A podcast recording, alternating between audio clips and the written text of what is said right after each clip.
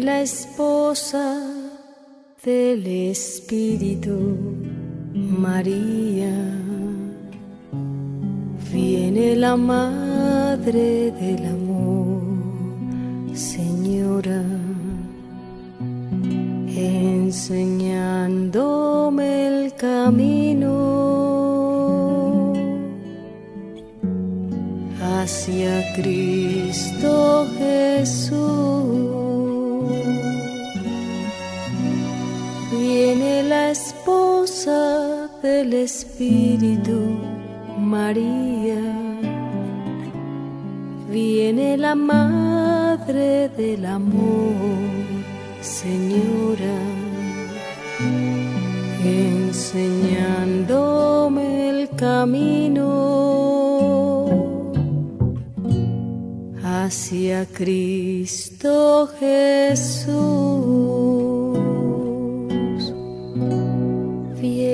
Con su humildad, viene María con su caminar, haciendo huellas, haciendo huellas, haciendo huellas para yo pasar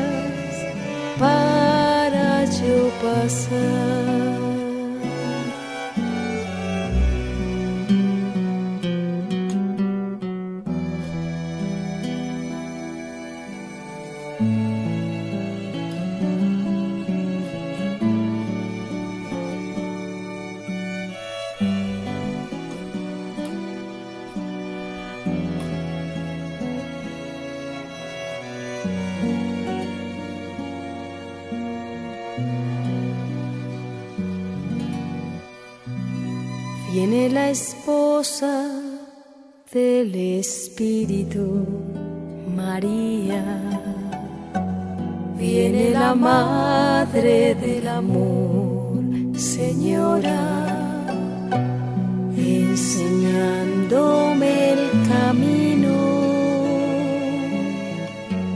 hacia Cristo Jesús. Viene la esposa del Espíritu, María. Viene la madre del amor, Señora, enseñándome el camino Cristo Jesús. Viene María con su humildad viene María, con su caminar, haciendo huellas, haciendo huellas, haciendo huellas para yo pasar, haciendo huellas, haciendo huellas haciendo huellas para yo pasar.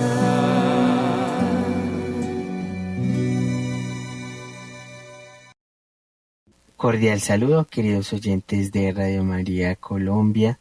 Bienvenidos al programa El Fuego de la Palabra, un espacio en donde encontramos testimonios de la fe a través de la Sagrada Escritura y sobre todo compartimos un mismo sentir frente a la palabra de Dios y la acción de ella en nuestra vida. Cordial saludo a la mesa de trabajo, a Sergio quien nos acompaña en este programa y retomando con toda la alegría y la fuerza de sentir este tiempo litúrgico que se avecina con grandes fiestas, con grandes celebraciones. Un saludo Julián y también un saludo fraternal a todos los oyentes de Radio María que hasta ahora nos sintonizan. Feliz de este nuevo encuentro que el Señor nos regala.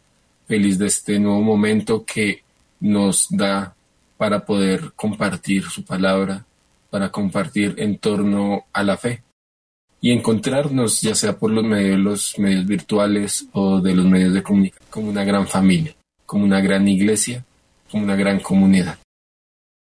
Así es, Sergio.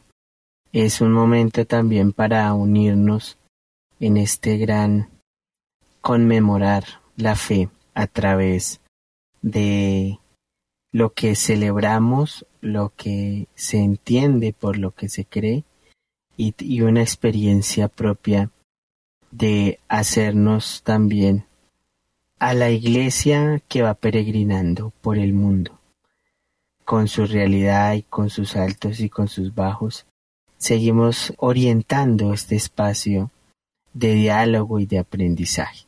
Y para este día queremos compartir con ustedes una de las celebraciones que engalana el año litúrgico y que nos invita a reflexionar en torno a la fuerza, al calor, al vivir en el Espíritu, como lo es la fiesta de Pentecostés. Estamos entonces en un tiempo eh, de la alegría de la Pascua y que después de haber vivido 50 días con gran emoción eh, el tema de la Pascua, de la resurrección, y sus fiestas como lo fue la ascensión del Señor, hoy queremos compartir una de las también fiestas aclamadas del Espíritu Santo y una fiesta muy propia de los sacramentos, en especial la confirmación. Entonces, con este momento, vamos a pedir la presencia del Espíritu Santo para que sea quien nos guíe en este en esta tertulia, en este conversatorio acerca de Pentecostés. Pongamos nuestras mentes y nuestros corazones para este encuentro con Dios, este encuentro al cual hemos sido llamados cada uno de nosotros, y que no es casualidad que estemos hasta ahora sintonizando esta emisora, sintonizando este podcast, sino que el Señor nos ha permitido este momento. Pongamos eh, nuestra mente, Alejemos todos los pensamientos intrusivos y dejemos solamente los pensamientos que vienen de Dios. Ven Espíritu Santo, ilumina mi corazón para ver las cosas que son de Dios. Ven Espíritu Santo dentro de mi mente para conocer las cosas que son de Dios. Ven Espíritu Santo dentro de mi alma, que yo le pertenezco solamente a Dios santifica todo lo que yo piense, diga y haga, para que todo sea para la gloria de Dios. Amén. Pidamos en esta fiesta de, de Pentecostés que el Espíritu Santo nos ilumine a cada uno de nosotros, ilumine cada una de nuestras acciones, cada uno de nuestros pensamientos, para que nosotros seamos una verdadera luz en medio de la oscuridad del mundo. Con esta invocación y esta oración nos disponemos a ver qué importante y qué de fondo hay en esta fiesta de Pentecostés. Muchas veces, eh, pocas o pocas veces, hemos eh, entendido el aspecto de celebrarla con gran efusión como, los, como se hace con otras fiestas litúrgicas pero queremos hoy compartir esa impresión acerca también de la historia de Pentecostés, de dónde viene, porque también tiene una trascendencia y un antecedente en las fiestas propias de la época. Entonces, el día de Pentecostés, cuando se cumplen ya las siete semanas de la Pascua, ha llegado el momento de entender que Cristo ha cumplido su misión y es por tanto que Él envía y derrama el Espíritu Santo sobre aquellos que deben seguir esta misión. Es por eso que esta fiesta la consideramos también una constitución de la Iglesia como imagen de aquellos que van a seguir siendo guiados por el Espíritu. Es la bella escena de los apóstoles en el cenáculo y también de la compañía de María como madre de la iglesia y como madre de aquellos que fueron fieles al ser y al obrar de Cristo. Entonces acá hay una referencia de que 50 días después de la Pascua, de la Pasión, la muerte y la resurrección, celebramos el don del Espíritu Santo. Pero es interesante ver que hay un antecedente eh, para nosotros los cristianos católicos. Eh, hay, un, hay una referencia en el Antiguo Testamento y también en la dinámica de las fiestas judías, en especial en el pueblo de Israel. ¿Qué pasaba después de esa Pascua, de esa celebración, de, de haber salido de Egipto hacia la tierra prometida, la celebración del Éxodo? Entonces también aquí tenemos que acontecía en estos días próximos a esta Pascua judía, que es también llamado el quincuagésimo día de la fiesta de la primavera o la celebración después de la Pascua. Dentro de la tradición judía, desde la época de Jesús, inclusive hasta hoy en día, se celebraba en un primer lugar la fiesta de la Pascua o el Pesach. Esta fiesta que conmemoraba la salida del pueblo de Israel de Egipto, el paso, que significa justamente Pascua, de la esclavitud a la libertad. Que nosotros como cristianos significa el paso de la muerte a la vida por medio de la resurrección. Ese paso, ese salto de eh, una vida de pecado a una vida de gracia. Y justamente la Pascua se celebraba en la primera luna llena de primavera, o dentro del calendario propio del pueblo judío, de los hebreos, entre el 15 y el 21 de Nisan. Pero después, después de seis, siete semanas, se celebraba el Shabbat, palabra hebrea que significa justamente semanas, que conmemora la entrega de las tablas de la ley a Moisés. Como estas seis semanas, seis, siete semanas, Shabbat, ocupaban exactamente 50 días, los judíos que vivían en el exilio, que vivían en, en los pueblos griegos, ya no hablaban hebreo, sino hablaban justamente griego, y pasaron de representar esta fiesta con la palabra Shabbat, semanas en hebreo, a la palabra Pentecostés, 50 días en griego. Dentro del calendario judío, la fecha que corresponde a esta celebración es el 6 de Sivan y se conmemora un poco en relación con el relato del Éxodo, la entrega de las tablas de la ley a Moisés.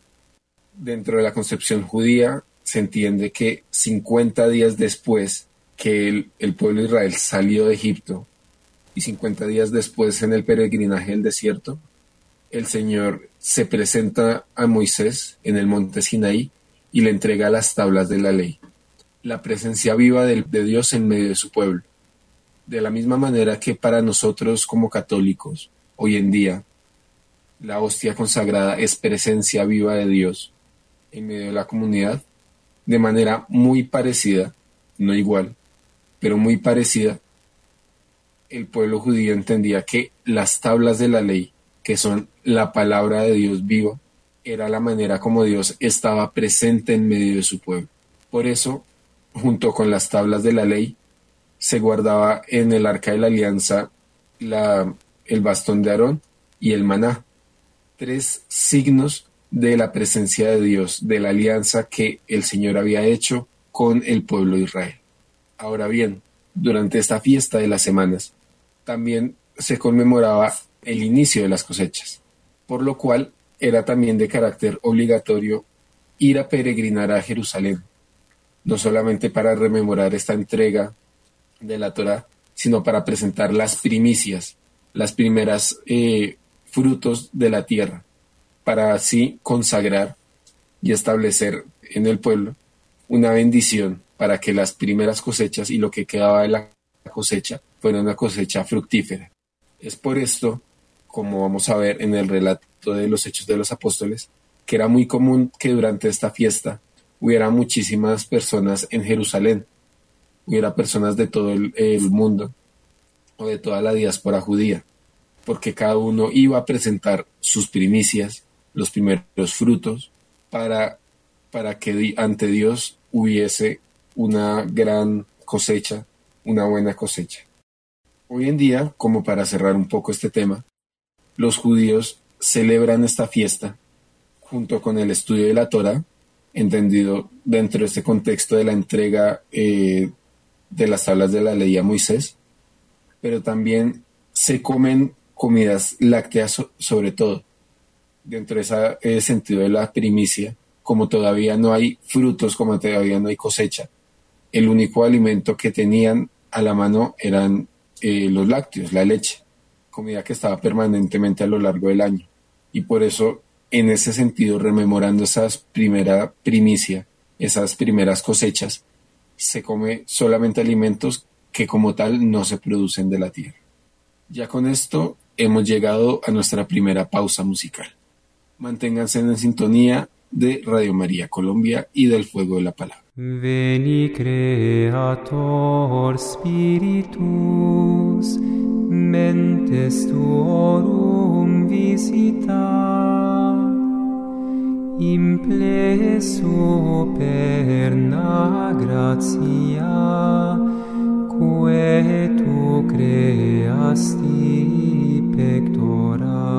Quid diceris paraclitus donum Dei altissimi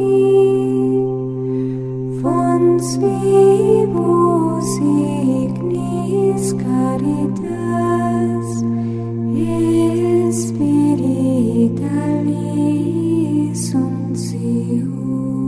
septi formis munere dextre rei tu digitus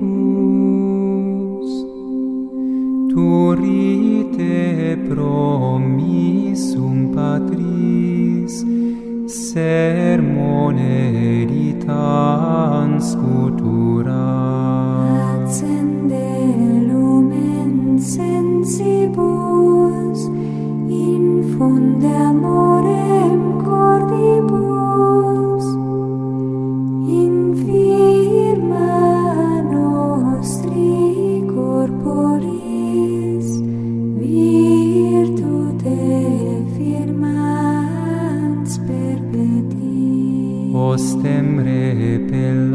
Loslung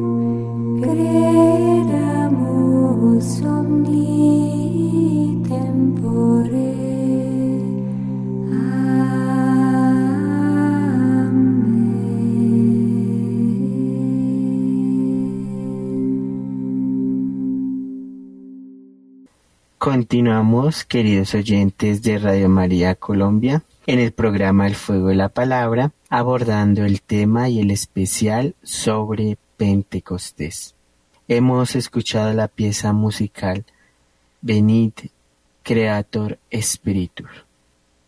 Haciendo referencia a esta fiesta judía que se conmemoraba 50 días después de la Pascua y este tránsito, observamos en el libro de Deuteronomio, en el capítulo 16, versículo 9 al 12, una referencia de esta. Cuenta siete semanas a partir del momento en que empieces a cosechar, y al terminar de ella celebrarás la fiesta de las semanas en honor al Señor, tu Dios, llevando tus ofrendas voluntarias en la medida en que el Señor tu Dios lleva tus ofrendas voluntarias a Él como primicia, pues el Señor te ha bendecido. Te alegrarás en la presencia del Señor tu Dios, en el lugar que elijas para construir la morada en su nombre, junto con tu hijo y tu hija, con tu esclavo y tu esclava, con el levita que sirve en tu ciudad y con el extranjero, el huérfano y la viuda que esté contigo. Recuerda que fuiste esclavo en Egipto y observa fielmente estas prescripciones. Aquí tenemos una referencia a ese pasar o ese trasegar de una fiesta que se conmemoraba en el ámbito judío y de la cual hizo memoria Sergio, donde se daba lo mejor de esa cosecha, las llamadas primicias. Y como esta fiesta de las semanas es también una ofrenda en honor al Señor y un tiempo de reconciliación con todos aquellos que estaban alrededor o que comparten alrededor de, de esta fiesta. Por eso hace referencia a la familia, también a los que estaban, o los trabajadores, los esclavos, a los que eran foráneos, a los extranjeros, y a los también marginados de la época, como lo fueron los huérfanos y las viudas. Y una clara referencia es el entender que todo esto que se hace a los demás es un signo de recordación de que Ustedes fueron esclavos en Egipto, pero ahora el Señor los ha salvado, los ha liberado. Es por eso tan importante esta referencia al Antiguo Testamento.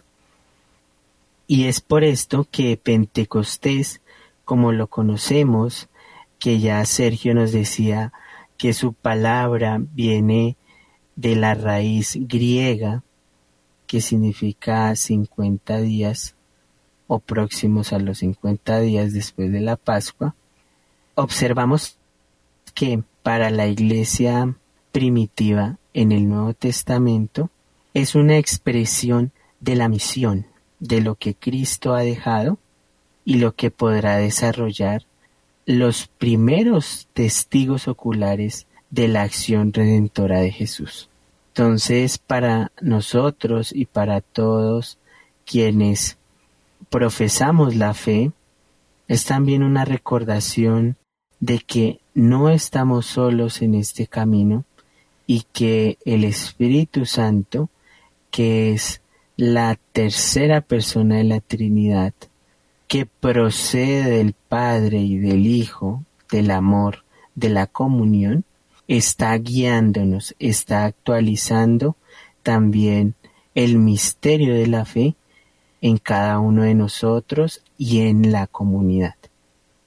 ¿Por qué es importante la fiesta también de Pentecostés?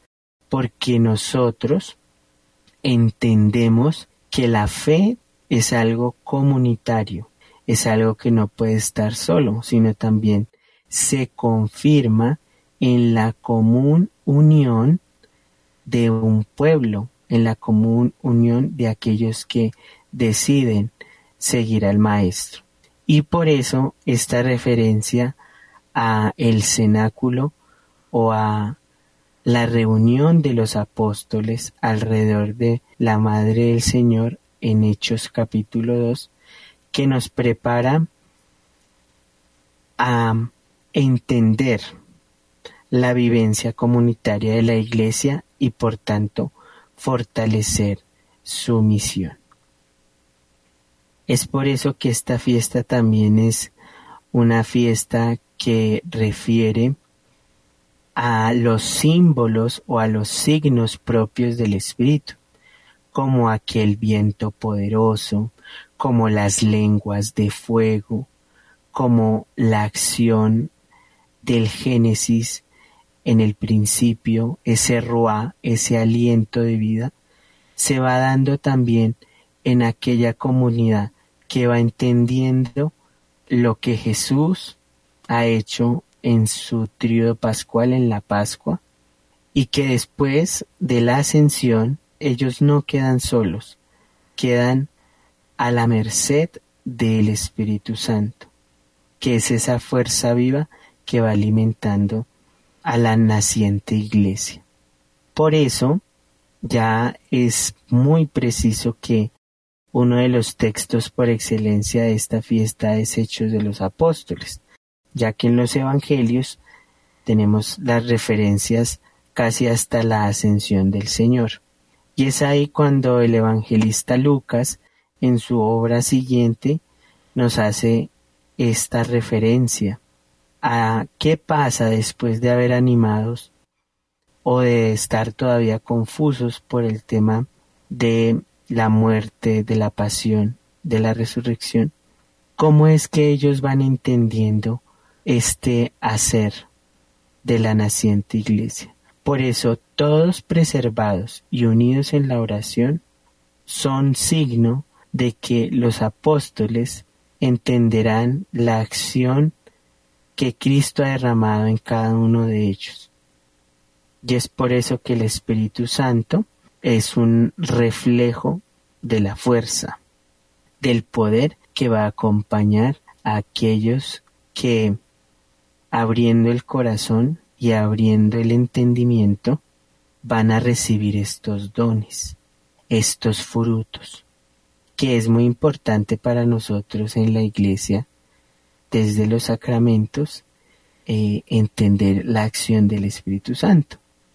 Y es así como tenemos la dentro de nuestro camino de fe y de nuestra vida espiritual un signo propio del Espíritu Santo como lo es la confirmación. Entonces, aquí ya vamos viendo que el Antiguo y el Nuevo Testamento nos van preparando hacia esta fiesta, a esta fiesta que por excelencia tiene el color rojo como presencia significativa del Espíritu. Es algo que nos da fuerza, que nos aviva, que es fuego, que nos desborda en el sentido de que es un momento para entender que no está sola la comunidad, sino que sigue actualizando el mensaje de Cristo por medio de su espíritu, por medio de su común unión. Para ir poniéndonos un poco en contexto, vamos a leer algunos apartes de ese relato de los hechos de los apóstoles que nos cuenta todo este eh, acontecimiento. Vamos a intentar eh, resaltar aquellas figuras, aquellos elementos, aquellos símbolos que se apoyan en la concepción del Antiguo Testamento, porque recordemos, tanto Jesús como los primeros cristianos eran judíos, y como tal, para expresar, para dar sentido a lo que estaban viviendo, lo que estaban experimentando, utilizaron las figuras que tenían a la mano, recurrieron al Antiguo Testamento, lo que conocemos hoy en día, para ellos sus eh, escrituras sagradas, y de ahí eh, leyeron y encontraron eh, las figuras, los elementos, las profecías, para darle sentido a todo aquello que ellos estaban. De Hechos de los Apóstoles, capítulo 2, versículos 1 y siguientes. Al llegar el día de Pentecostés, estaban todos reunidos con un mismo objetivo. De repente vino del cielo un ruido, como una impetuosa ráfaga de viento, que llenó toda la casa en la que se encontraban. Se les aparecieron unas lenguas como de fuego, que se repartieron y se posaron sobre cada uno de ellos. Entonces quedaron todos llenos del Espíritu Santo y se pusieron a hablar en diversas lenguas según el Espíritu le concediese expresar. Residían en Jerusalén hombres piadosos, venidos de todas las naciones que hay bajo el cielo. Al producirse aquel ruido, la gente se congregó y se llenó de estupor, porque cada uno les oía hablar en su propia lengua. Estupefactos y admirados decían, ¿acaso no son galileos todos estos que están hablando? Pues, ¿cómo cada uno de nosotros le oímos en nuestra propia lengua nativa? Y aquí estamos pardos, medos y elamitas. Hay habitantes de Mesopotamia, Judea, Capadocia, el Ponto, Asia, Frigia, Egipto y la parte de Libia, tanto judíos como prosélitos, cretenses y árabes. ¿Cómo es posible que les oigamos proclamar en nuestras lenguas las maravillas de Dios? Todos estaban estupefactos y perplejos, y se decían unos a otros, ¿qué significa esto? Otros, en cambio, decían riéndose, están repletos de vida. Palabra de Dios, te alabamos, Señor. Ha llegado el momento de realizar nuestra segunda pausa musical. Quédense en sintonía del fuego de la palabra. Ya regresamos.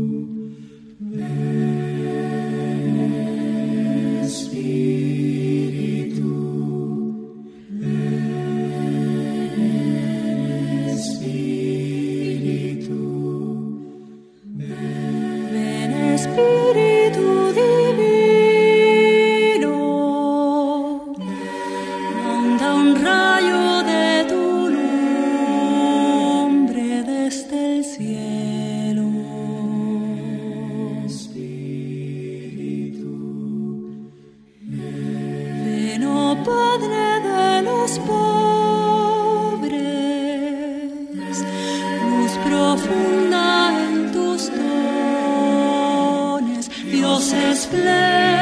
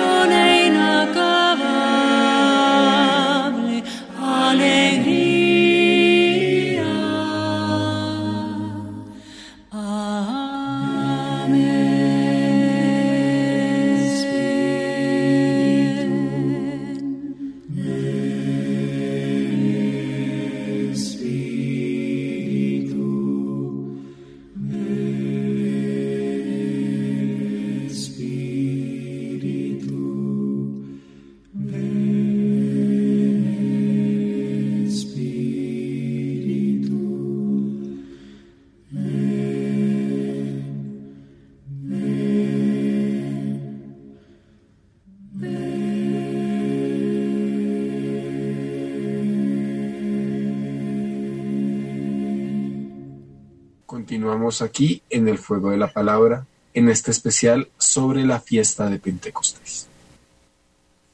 Como leíamos antes de la pausa musical, este relato de los hechos de los apóstoles nos coloca justamente en la fiesta de las semanas, 50 días después de la Pascua, 50 días después de los acontecimientos de la pasión, de la muerte y sobre todo de la resurrección de Cristo.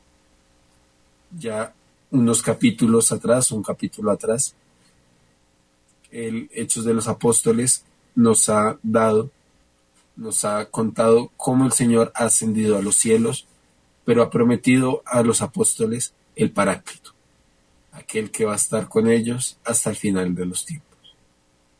Y justamente en el día de Pentecostés, pudiendo ser cualquier otro día, eh, pudiendo ser un día antes, un día después, pero justo ese día, que era una fiesta de precepto, una fiesta religiosa, un momento en el que se conmemora ese encuentro de Moisés, el hombre con Dios, con lo sagrado.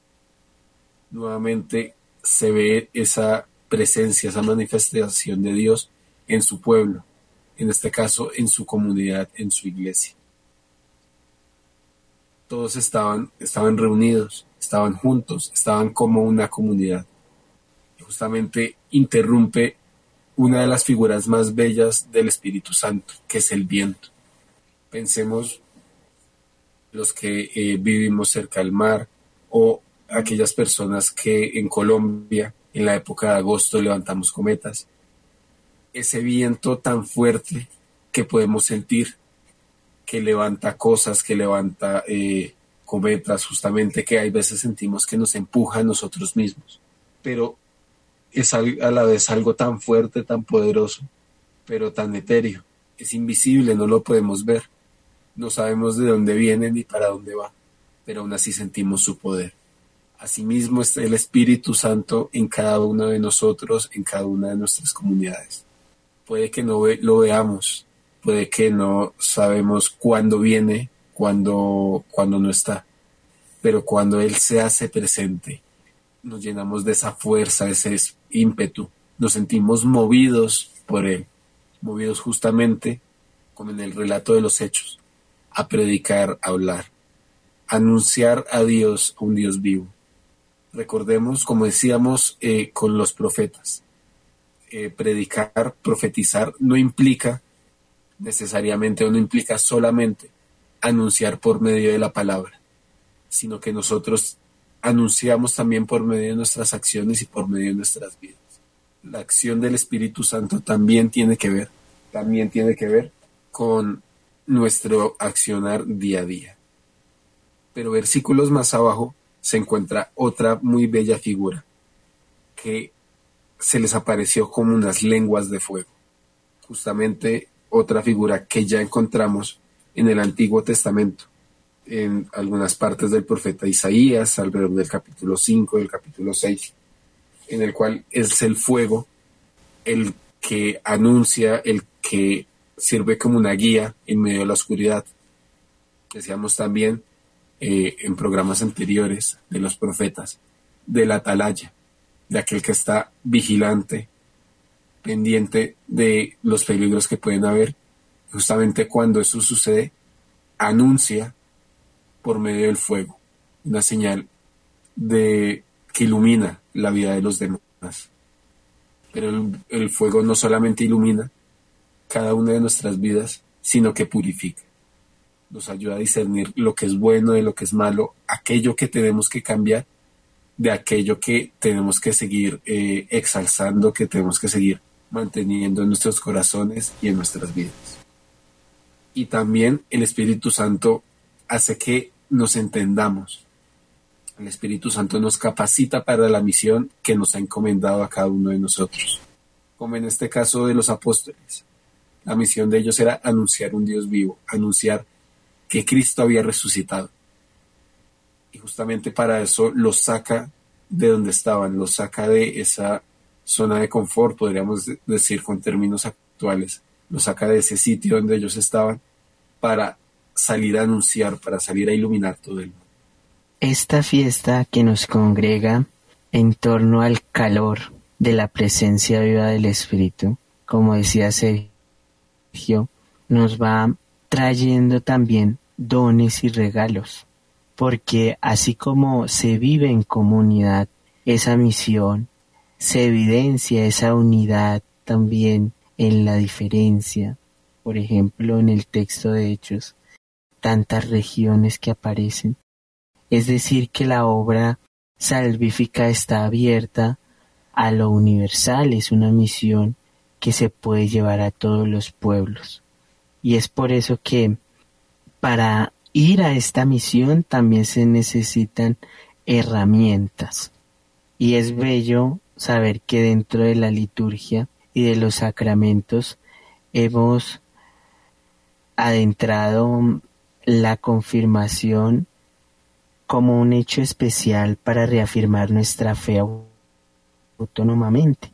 Y es por eso que Pentecostés también me ayuda año a año a renovar ese sí autónomo de la fe. Por esto en estas jornadas de oración, de reflexión, de alabanza, se expresan los, los frutos como herramientas para seguir esta misión. El capítulo 11 de Isaías ya nos habla de estos siete dones particulares. Saldrá una rama del tronco de Jesé y un retoño brotará de sus raíces. Sobre él se reposará el Espíritu del Señor, Espíritu de sabiduría, Espíritu de inteligencia, de consejo y de fortaleza, Espíritu de ciencia y de temor de Dios. Y lo inspirará el temor del Señor, pues Él no juzgará según la apariencia, ni decidirá por lo que oiga decir.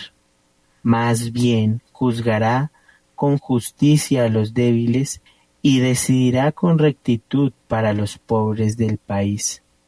Herirá al violento con la vara de su boca, y con el soplo de sus labios hará morir al malvado.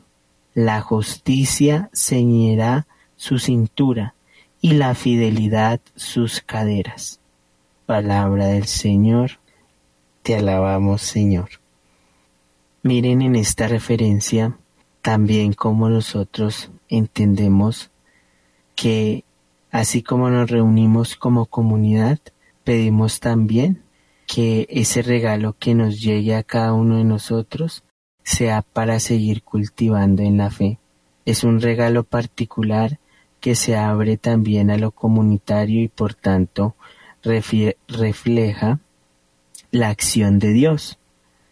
Y es, y es así como en muchos lugares del mundo y también según nuestra tradición en Colombia y en algunas ciudades se hacen las vigilias, se hace la alabanza, el canto, la reflexión acerca de Pentecostés, la lectura de Hechos de los Apóstoles, se van viendo cada uno de los siete dones, se observan los doce frutos del Espíritu Santo. Entonces miren que la celebración nos prepara.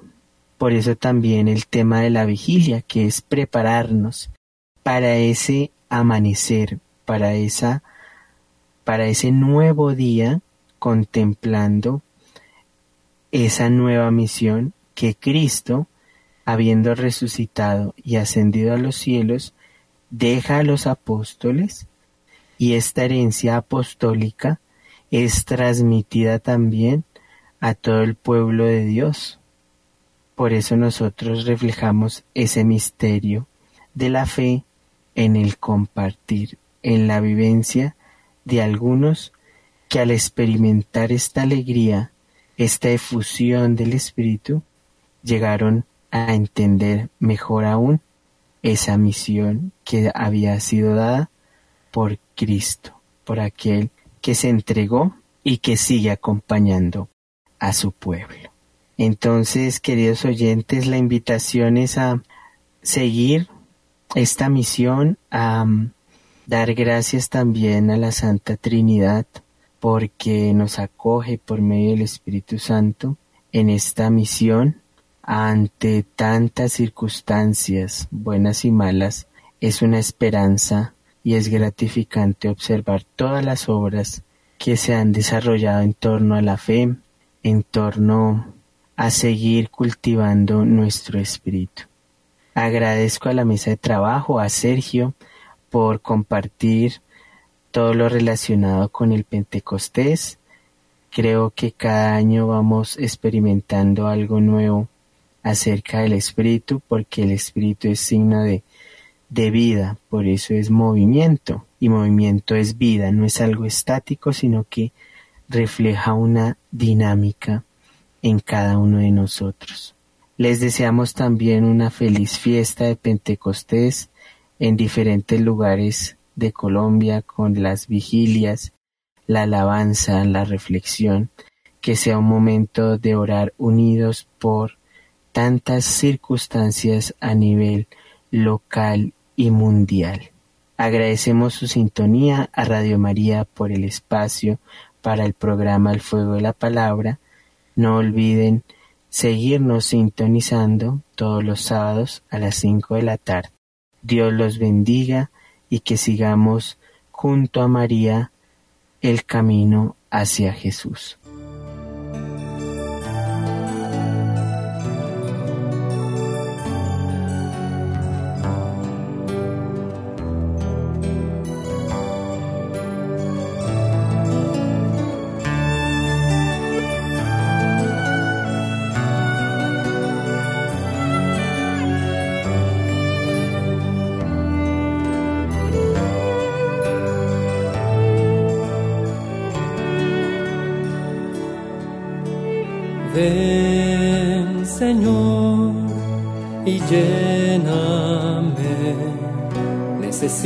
De tu espíritu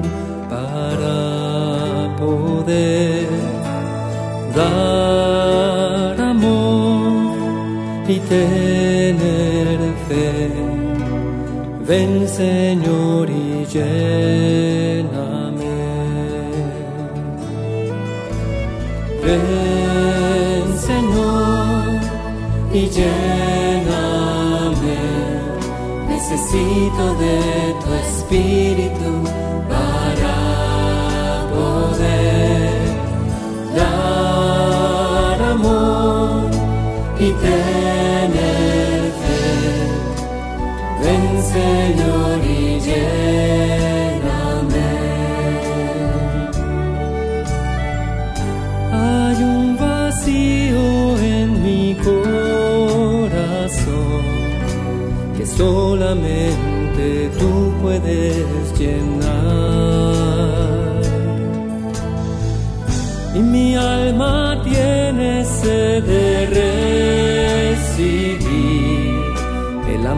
que solamente tú le das. Ven, Señor, y lléname. Necesito de tu espíritu